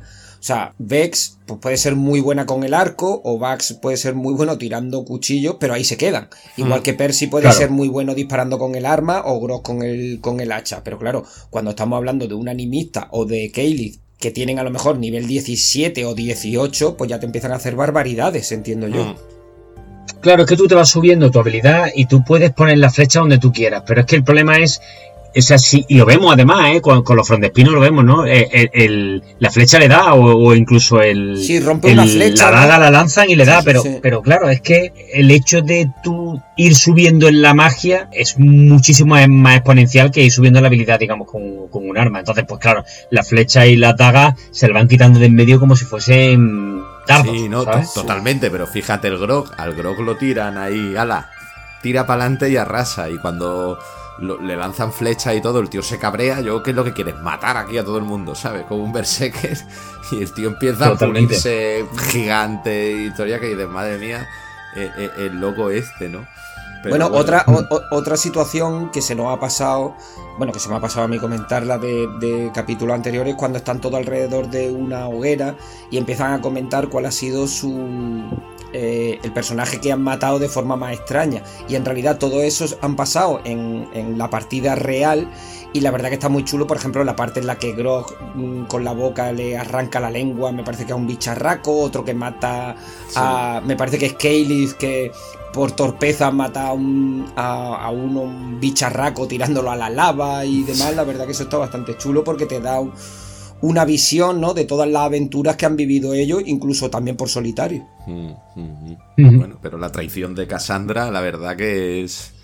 Bueno, es un clásico, la verdad. Yo me esto ya lo hemos visto, de hecho... Yo he metido muchos personajes así, y Víctor te supongo que también, y... ¿cuál? Bueno, ya no solo eso, sino que incluso lo hemos visto ya, digamos, en series de animación y demás, ¿no? Que es el personaje que tú das por muerto, pero se queda eh, donde sale con los malos, digamos, y entonces pues, pues mm, entre el odio que siente ella de que su hermano, la sensación de abandono, digamos, y el adoctrinamiento de los frontespinos, pues digamos que que ya tiene la orientación, la tiene, la tiene eh, cambiada, ¿no? Pero bueno. No, al final de eso, los traiciona, caen en una trampa, salvan de la trampa y, y, y, los persiguen, ¿no? Van a por los frontespinos que está con, con la hermana, con la Cassandra. Y van a la, a la, a la batalla final en un, ciudad que, que, es, bueno, también un poco clásico. Además, que aquí me di cuenta también de lo que son las partidas de rol, ¿no? Que debajo de la ciudad hay como otra ciudad. ¿No? Que esto también es muy típico de las partidas, que el director de juego pues dice, bueno, metéis en esta cueva y de repente dentro de la cueva hay un río que tú dices, ¿este río de dónde sale? Y es como, no hagas preguntas. Y después del río hay un castillo y después del castillo, yo qué sé, hay una cosa. Y claro, y aquí es, pues tirando de imaginación te puedes encontrar cualquier cosa, ¿no? Porque esta gente parece que se tira mm, casi un día andando debajo de, de la ciudad y se encuentra con un figurat aquello que parece una pirámide enorme que aparece en el libro este que estaba eh, estudiando Scanlan y que es parte del ritual para hacer volver a esa deidad, ¿no? Del mal. Sí, es que es verdad que no lo habíamos comentado, ¿no? Que los frondespinos al final tienen un acuerdo con, una deidad. El susurrador. exacto, con el susurrador. Susurrado se llama. Susurrado, ¿no? Porque al final eh, Silas iba a morir y ¿cómo se llama la, mujer? De Laila. encuentra un libro, hace un pacto con, eh, con este con el susurrado y transforma a Silas en un vampiro para que siga vivo, ¿no? Y entonces la otra tiene un acuerdo con el susurrado, que ahora, que ahora hablaremos, ¿no? Así es. Que lo que quieren volver a, digamos, a este plano de existencia y tal, lo que se entiende por, la serie, y, tienen que hacer un ritual en el que interviene pues la sangre de una persona y tiene que hacerse en un figurat y por supuesto el figurat está, como ya he comentado, debajo de la ciudad. De hecho, el episodio 11 se llama así, Susurros en el figurat, y aquí pues mm, la, compañía eh, lanza el ataque final, digamos, contra los frontespinos en el alto del figurat y bueno, luchando contra la magia oscura de, de, Laila y la fuerza vampírica de Sila, ¿no? Pues está Percy totalmente desatado, eh, las fuerzas, digamos, el esfuerzo no bastan, vemos que, que, son poderosísimos los frontespinos, ¿no? Que están a puntito de completar este ritual secreto que tú, que tú mencionabas, ¿no? Ese sería, digamos, el, el 11. Y el 12 se llama La Oscuridad Interior, y aquí eh, Bob Máquina ha detenido a ese malvado ritual de los frontespinos, pero a un alto precio, ¿no? Mientras huyen del figura para salvar a uno de los suyos, Percy está ansioso, digamos, por vengarse, vengarse de, su, de su prisionera, que es Delilah Frontespino. Cuando Ben le implora, digamos, que renuncie a su venganza y, y, que debe enfrentarse, digamos, debe enfrentarse a esa oscuridad que lleva dentro. Como hemos dicho, pues es este demonio que se llama Hortax. Sí, bueno, en estos dos episodios es la típica batalla final con los malos, donde, pues bueno, pues Kaylith está a punto de morir, eh, Scanlan está en problemas y Pikey, que aquí también tienen ellos dos, como los dos son gnomos, tienen una relación también así un poco, bueno, por supuesto que por parte de Scanlan sexual, ella no se sabe, Em, pero bueno, es como la típica batalla en la que los protagonistas llegan a su extremo, eh, uno hace una cosa heroica y eh, al minuto siguiente pues está en peligro, pero bueno, logran derrotar primero a Silas, que es el, el guerrero ¿no? de la pareja, y dejando viva a Delilah, que lo que intenta desesperadamente es eh, terminar la invocación de, esta deidad para poder acabar con, con la compañía que al final, bueno, pues eh, fracasa. Y lo que estaba comentando el señor Roquero, una vez que parece que está todo asentado, pues Percy se vuelve loco porque quiere matar a, a Delilah y aquí es ya cuando se nos presenta ese demonio que ha estado... Es como una maldición, ¿no? Que, él mismo hmm. se ha impuesto a sí mismo con todo su odio para intentar matar a, la gente que, que, asesinó a su familia y digamos que este demonio eh, se apodera de él en ciertos momentos y lo que quiere es terminar con con los asesinos de su familia y con todo el que se ponga delante, porque en, un momento dado, yo esto no sé si aparece en la serie, por, por, lo que he escuchado por ahí, aparecen los nombres también de todos de, de la compañía en, en, la pistola. Sí, y entonces como que tiene que acabar con todo el mundo, incluso el último se supone que es él, el que se tiene que matar a sí mismo, ¿no?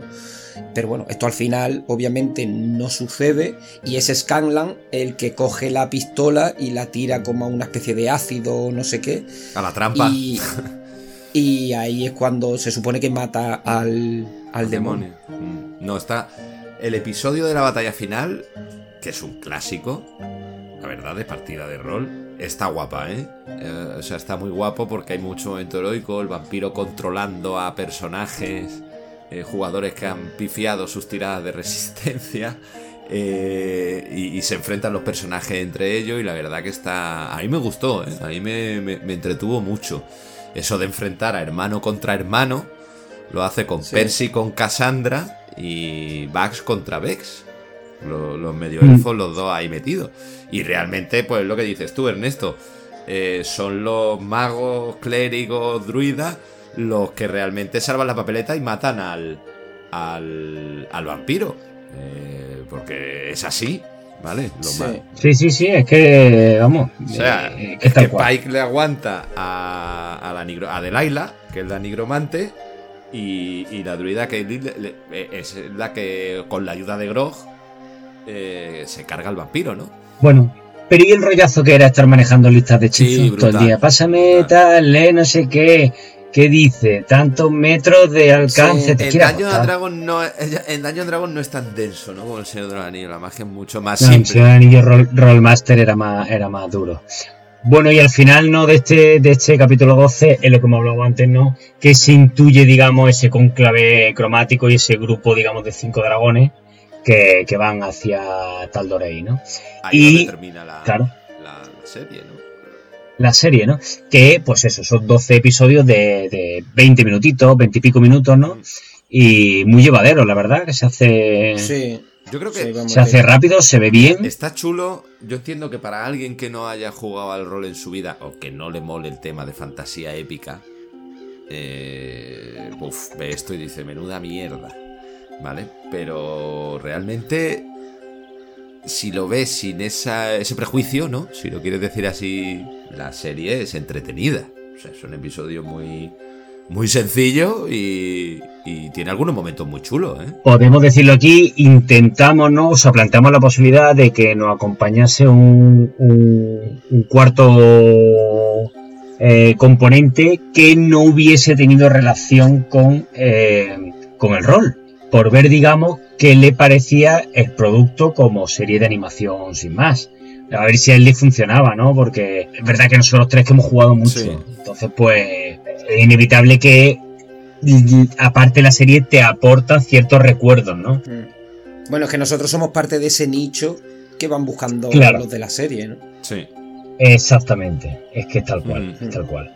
Entonces, sí, es lo que estáis diciendo. Quizá para alguien que no, que no esté familiarizado con el rol, pues no disfruta al 100% la serie, aunque, como bien estaba diciendo Vin, o sea, tiene sus momentos cómicos, eh, no, tiene, no tiene momentos de relleno. O sea, ellos pasan de una batalla a otra batalla, entre media hay un momento cómico, pero mm, sinceramente no hay ningún momento que se te haga aburrido en el que, no sé, es que no bueno, incluso si yo tuviera alguna queja, que tampoco lo es, es que hay demasiadas batallas. O sea, no hay, en realidad, mm. en esta primera temporada, no hay ningún momento en el que ellos tengan que pensar mucho un acertijo.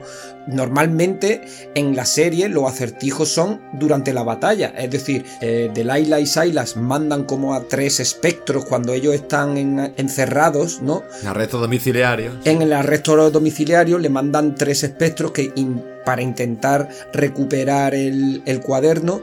Y ahí hay un pequeño acertijo que simplemente que, lo, que los espectros son vulnerables a la luz. Y entonces cuando Kaylee eh, se da cuenta, bueno, se, dan cuenta todos en el momento que uno de los guardias encende una, una antorcha, pero Ah, tampoco, tampoco hay muchos momentos estos, ¿no? De, se paran, se ponen a pensar qué es lo que vamos a hacer.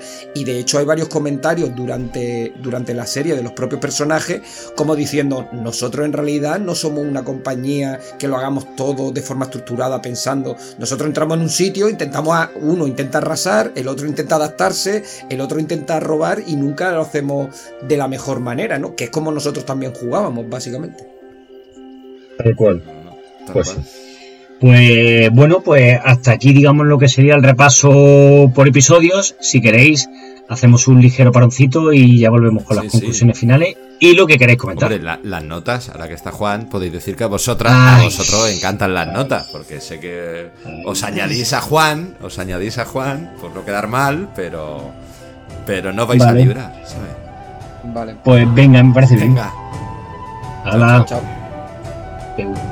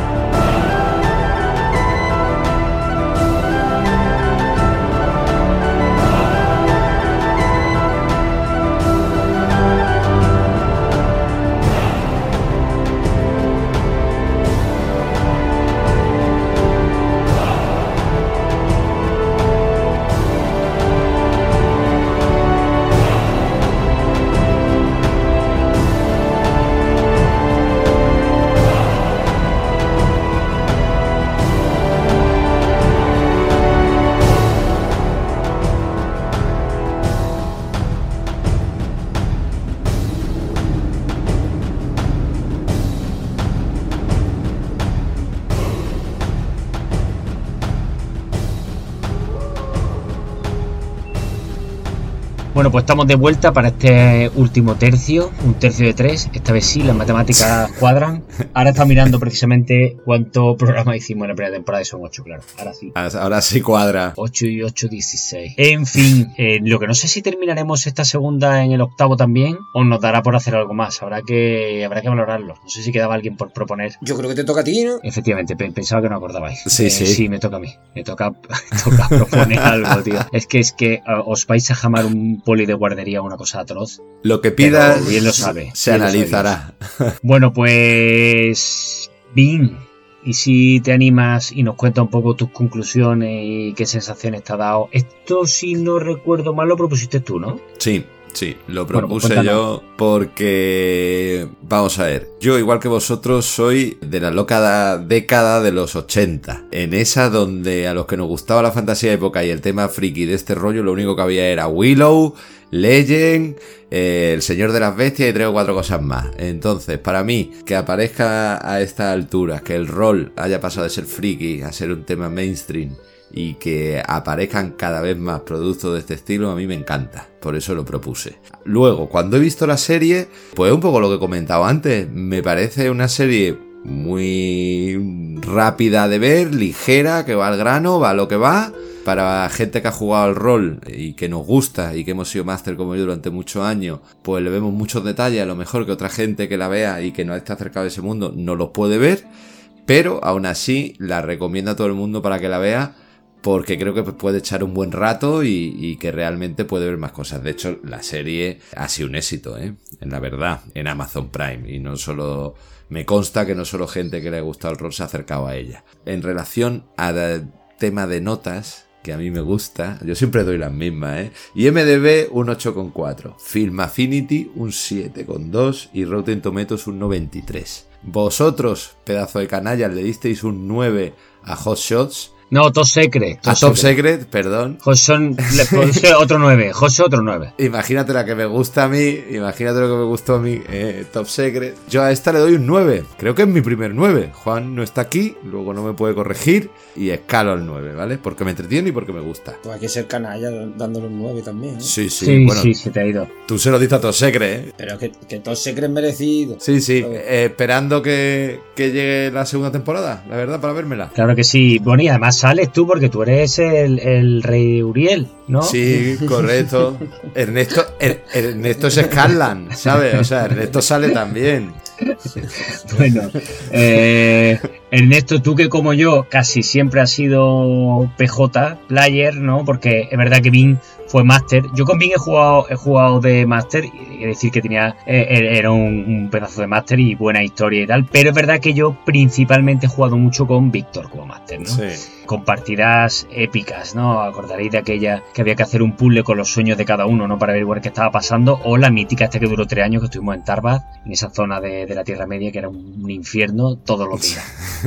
¿Tú qué te ha parecido, Ernesto? Cuéntame. Pues un poco en la línea de lo que ha dicho Bing, la verdad. Una serie muy entretenida, como ya hemos comentado, pues para aquellos que hayan jugado al rol, pues se darán cuenta de muchos detalles y, y demás que le da un toque muy familiar sí que es verdad que quizá gente que haya visto, que te digo yo, una serie que salió hace poco, que es la de Arcane, que está basada en el mundo de League of Legends, me parece que es.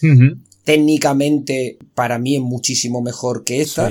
Pero esta, eh, como ha dicho Bim, va, va a lo que va, ¿no? Es una serie con capítulos de 20-25 minutos que se ve muy rápidamente, donde hay batallitas, cosas cómicas y se pasa la verdad que bastante rápido, te engancha muy rápidamente y te puedes ver los 12 capítulos en un par de días que es lo que es lo que hice yo. Hombre, tanto como esperar la segunda temporada, tampoco es que la espere, pero es un producto que me puedo ver 400 capítulos y encantado de la vida. Tiene algunos errores, obviamente, de, de guion, como ya hemos comentado, pero que son simplemente el hecho de intentar trasladar partida en tiempo real de rol a un guion de una serie que de seguro va a tener algún que otro error, alguna cosa que no, que se contradice o que no tiene mucho sentido, pero que son, se, se obvian muy rápidamente cuando te gusta el producto y cuando te sientes identificado por algunas situaciones, ¿no? Entonces, nada, una serie muy recomendable. Yo, como nota, eh, ya que Juan no está aquí, pues seré yo el que diga que no le voy a poner nota. Joder. Eh, es que. Pero como digo, una serie muy recomendable, muy chula. Y si queréis, pues cuando salga la segunda temporada, pues haremos su programa correspondiente. Muy bien. Pues sí, hombre, es que has hecho una comparación con Arkan, que Arkan es, es una auténtica obra maestra en cuanto a lo visual. Hmm. Yo reconozco que después, con esa serie precisamente, tengo algún que otro problemita de ritmo. Pero visualmente es un tipo de animación que es una salvajada. Sí. Eh, yo no había visto una cosa igual desde, bueno, aquella mítica de Spider-Man también de animación, que también me parece una mm. cosa que era una sacada de minga. Eh, mm. Esta animación, pues es más el anime tipo Castlevania, ¿no? Más. Sí. Lo hemos visto más veces, ¿no? Es más ligero. Y yo lo entiendo también. Al final, esta gente, pues. Esto era una prueba piloto, ¿no? Le habían sacado otros productos, pero claro, sacado una serie de animación. Pues en Amazon en concreto, pues hombre, yo qué sé. A mí me ha gustado mucho. Me voy a quitar lo de la nota por no dejar a Pin solo, me la voy a quitar de medio rápido. Yo diría que le puedo dar un 6, ¿vale?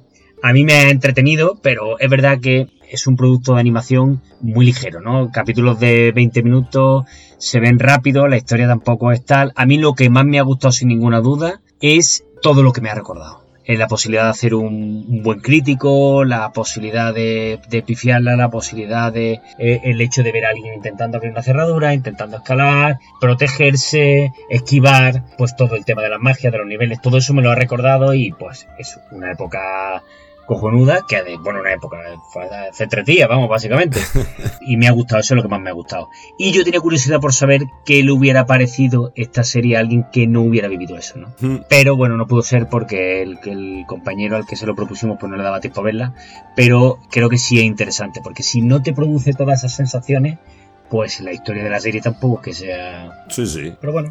Claro, eh, muy bien. Bueno, y es difícil que una persona que no esté familiarizada al final pues consiga ver la serie, ¿no? Si no es para. Si no está aconsejada por alguien como nosotros, decirle a otra persona, oye, mírate esta serie y dame tu opinión a ver qué, cómo la ves tú, ¿no? Porque si no estamos interesados en eso, vamos, nosotros nos enteramos por Bing, básicamente, y yo la he visto, como bien ha dicho antes el señor Roquero, básicamente porque teníamos que hacer el podcast. Tal cual. Si no, seguramente también se me habría escapado y tiene que haber por ahí miles de productos que también est- estén muy chulos y que no entran dentro de, nuestro radar, ¿no? Porque hoy en día Es tal cual. hay tantos productos audiovisuales que es imposible, es imposible literalmente seguirlos todos. Pero en Amazon mismo, ¿eh? Tú pones eh, animación o en, o, en, o en Netflix, pones animación, te salen chorros. Castlevania, por ejemplo, ¿no? Pero hay muchísimas otras, Mm. ¿no? Eh, Arca, no sé qué. Hay muchas que, que tienen que estar increíblemente bien y efectivamente, pues por un tema de tiempo y tal, pues eh, se escapan. Y yo creo que aquí pasa una cosa, por ejemplo, tú hablabas de, de, de fallitos.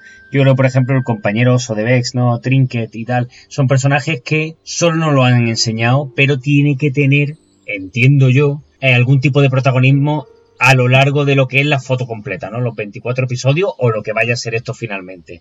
Pero si no, pues, pues no lo he entendido muy bien. ¿Sabes lo que te quiero decir? Que se quedan ahí Sí. un poco que, no, en lo del demonio este de la sombra, Orzax y tal, pues está interesante, pero bueno, hay ciertas cosas que yo creo que es que estamos analizando al final solo un pedazo de lo que sería, creo yo, un producto más, Hombre, estás analizando. completo, ¿no? Estás analizando un arco de la primera campaña de Critical Role que tiene seis arcos. Claro, Estás pues analizando sí, del tal cual. episodio 24 al 38. Eso, y eso, la eso. primera campaña tiene 115. O sea, imagínate, y esta gente tienen ya en total cerca de 360 episodios, pues es imposible que, que el desarrollo. Sí. O sea, te lo deja caer, que hay historias pasadas, que toda la historia y tal, y en esta pues han metido la de Percy, lo que comentábamos un poco al principio, ¿no? Hay que decir que esta gente ha tenido éxito porque no tenían entre, entre sus personajes jugadores a un, a un tío como Javi o un tío como Gonzalo, ¿no? Sí, sí. Hay que decir que tenemos amigos que preguntaban todo 40 veces, ¿no? Por un problemita de. mm, de- de- Intri- mo- sí, de- mental, mental, un problemita mental, de desarrollo cognitivo, que al final hacían que la experiencia se hiciese. Eh, más tediosa, sí, y sobre todo Sí, cuando, más tediosa. Si he dicho insufrible, quizás es más no, tediosa. y sobre todo cuando los másteres estaban un poquito de, de resaca. Sí, no, Era- o no estaban en sus mejores condiciones. Sí, era complicado lidiar con según qué Claro. circunstancias, ¿no? Y tal. sí. Claro, se acababa un unicornio y, y, y arreglaba Claro. la tarde. Era, Un era- rayo he visto yo también caer por ahí, Sí. porque sí, incluso dentro de una estancia, ¿eh? Sí, sí, yo también. En un gesto de desesperación por parte de... Pero bueno, en fin, tampoco éramos fáciles. Nunca hicimos un infarto, que hubiera sido una cosa muy bastante chunga, ¿eh? Eh, te da un infarto y te mueres, ¿sabes? Pero Sí, ¿qué claro, me estás es- contando? es que ya- tío? Sí, pero Mateo no Pues- se ha quedado calvo, ¿eh? Sí, sí. En la vida real también, ¿sabes? No hay que rolear con ello. Oye, te voy a demandar, ¿eh? Tú lo has roleado muy bien. Sí, sí, totalmente. Es saberse meter en el personaje y ahí, ahí la ha abordado. Oye, una, bueno, pues... bueno, una cosa antes de terminar. Joder, no ha habido efemérides, pero yo, yo quiero decir dos cosas que son efemérides ¿Ah, de sí? 2022. La primera es El Real Madrid. Estoy hasta los huevos del Real Madrid. No, no, no, no, Sí. no iba por ahí. La primera es ¿Quién ha muerto? es el segundo episodio del mono número 13 donde no se nombra Predator. Ahora esto, esto ya queda quitado porque Ole. lo nombro yo, ¿vale? No sé si has visto alguna relación entre Predator y Bob Machina, Ernesto. Imposible, ¿no? Casi en cada episodio. Claro, es que él ve, él ve a Predator realmente. O sea, él, él Claro, lo, ve, claro, claro. lo ve por su casa, claro. Claro, claro, no, totalmente. Y nada, y la segunda cosa que sí quería decir era que el Madrid está en la final de Champions otra vez, Ernesto. Efectivamente. es que eres el peor, eres el Pero peor. no era porque la primera, encima- era la segunda. Lo peor de todo es que esto sale muy probablemente antes de saber si la va a ganar. No, no, yo digo que está en la final, yo creo que palmamos, ¿eh? en mi opinión. Pero me mola a nuestro queridísimo Cristóbal Soria, que tenemos aquí, que es Ernesto, darle este, este dato. ¿Quién es Cristóbal Mira, tú Soria? puedes utilizar tus poderes para terminar de hundir el estadio de, de, De Florentino, de Liverpool sí. en un entrenamiento, o que de repente se produzca un fuego fatuo en el vestuario y todo ardan. O sea, utiliza tus poderes de, No lo sé, mi... de cenizo para, para, para Es que los poderes esos son difícilmente controlable. Yo no sé, son un poco como el demonio de Percy, ¿sabes? Van un poco a su bola. No sé si Ernesto sabe que te, que te cargaste a un, a un jockey el otro día cuando fuiste a las carreras. Bueno, hay una anécdota para contar. Ernesto, te lo cuento. El otro día estuvimos en el hipódromo de Madrid, la primera vez que iba yo. Estuvimos en las carreras, entramos, apostamos eh, y al número en el que yo apostamos se cayó el jockey y llegó el caballo solo. Yo no sé si el jockey se partió el hombre, eh, eh, el, hombro o, cualquier cosa. Pero es que luego tuve que salir. Pero cuenta, es decir, no, momento, momento, momento, pero luego es que salí fuera porque teníamos una mesa y aquello estaba lleno de gente, ¿no? Y esta gente se quedó dentro, apostaron y cuando yo estaba fuera ganaron los hijos de puta, ¿sabes? O sea, aquello ya, la leyenda fue, vaya, me faltó que me cagara una paloma, ¿sabes? Allí, que, ya para terminar de rematar, pero bueno. Soy conocedor de la historia, me ha llegado, me ha llegado. Eh, no, no me extraña, no me extraña la historia, conociendo tu pasado, pero tengo una, tengo una duda, si se cae el jockey y entra el caballo el primero, ¿ganas? No, no, si o se tiene cae. que si se cae el jockey ya palmado, coño, tienen que entrar caballo y jockey. Vaya, yo no es que ah, sea un experto ni. Era la primera vez que iba, pero yo supongo que será así, ¿no? Claro, tú que eres más ludópata que, conocedor de. De, caballo. No, de caballos. No, no, yo no soy ludópata. De hecho, dijeron de, de invertir, iba a decir, de apostar otros. No fui yo, porque yo sabía claramente que que algo pasaba. Y no podías provocar un, Claro, que te ibas a cargar a todo el elenco de jockeys que hay allí. No, claro. de repente aparece un lobo y ataca a un caballo, yo qué sé, podía haber pasado cualquier cosa, pero en este caso se cayó el jockey, pero bueno. Bien, no, nos alegramos, si está bien, nos alegramos de que se quedara solo. Sí, esperemos que estuviera 6 y nunca apostéis por el número 6. Bueno, chavales, pues yo le voy a dar una vuelta y propongo algo para, finalizar temporada, ¿no? Pues... Bueno, ya veremos si Julio hacemos algo también, ¿no? Sí, ah, sí, que, que ah, bueno, vale, os veo fuertes, ¿no? Sí, yo creo que podemos descansar agosto, ¿no? Vale, me parece bien, sí, total. Hombre, a ver, escúchame, para la mierda que hacemos aquí tampoco. Claro, tío. Yo que sé, que, ¿para qué parar? ¿No? me parece bien. Bueno, como gracias a Dios a esta, altura ya no ha llegado nadie. Correcto, que puede ser lo mejor del podcast, ¿eh? esta, historia. Pero bueno, Predator arriba y, a tope. A la Madrid, a la. A la Madrid. Bueno, Venga, chao. Venga, chao, chao, un abrazo. Hasta luego.